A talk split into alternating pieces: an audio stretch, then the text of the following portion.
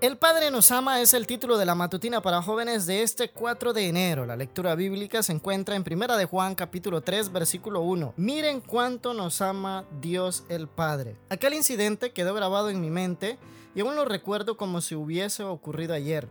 Para ser sincero, no sé cómo explicar qué me ocurrió. Debí poner primera y puse reversa. Debí frenar y lo que hice fue acelerar. Como resultado de mi confusión destruí la cerca de una casa. Estuve a punto de atropellar a una mujer y arruiné la parte trasera de mi camioneta.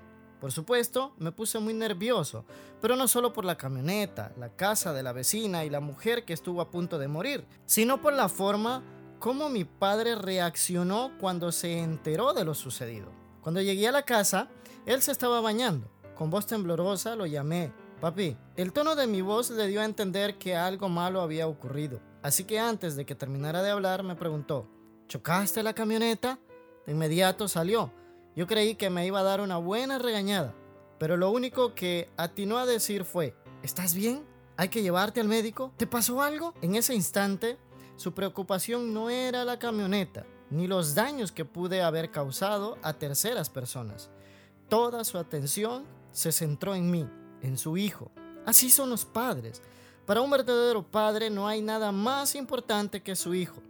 ¿Será nuestro Padre Celestial diferente a nuestro Padre terrenal? Claro que no. El Señor es como los que lo honran, tan tierno como un padre con sus hijos. Sin embargo, por razones que no logro entender, en ocasiones suponemos que nuestro Padre Celestial es un personaje arbitrario, malhumorado, siempre listo para castigarnos, nada más divorciado de la realidad. La Biblia presenta a un Padre Celestial que entregó a su Hijo a fin de salvarnos a todos.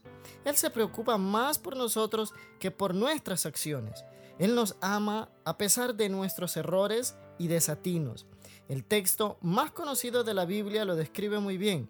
Dios amó tanto al mundo que dio a su Hijo único para que todo aquel que cree en Él no muera, sino tenga vida eterna. Ya lo dijo Ellen White en una oportunidad, del corazón del Padre es donde emanan todos los seres humanos, los ríos de su compasión divina demostrada por Cristo, los ríos de la compasión divina demostradas por Cristo. ¿No crees que tenemos un grandioso Padre Celestial? Amado Dios, gracias te damos por ese amor que tienes por cada uno de nosotros. No lo merecemos, pero gracias por amarnos tanto. Gracias por Jesús que murió en la cruz del Calvario y que por su sangre nosotros podemos ser salvos. En su nombre oramos. Amén.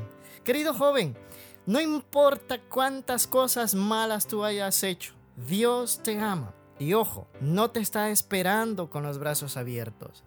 Él está siguiéndote. Es momento que tú bajes la velocidad, que te detengas un momento y que permitas que el Padre pueda llegar hasta donde tú estás, que te pueda abrazar y pueda darte todo el amor que tiene para ti.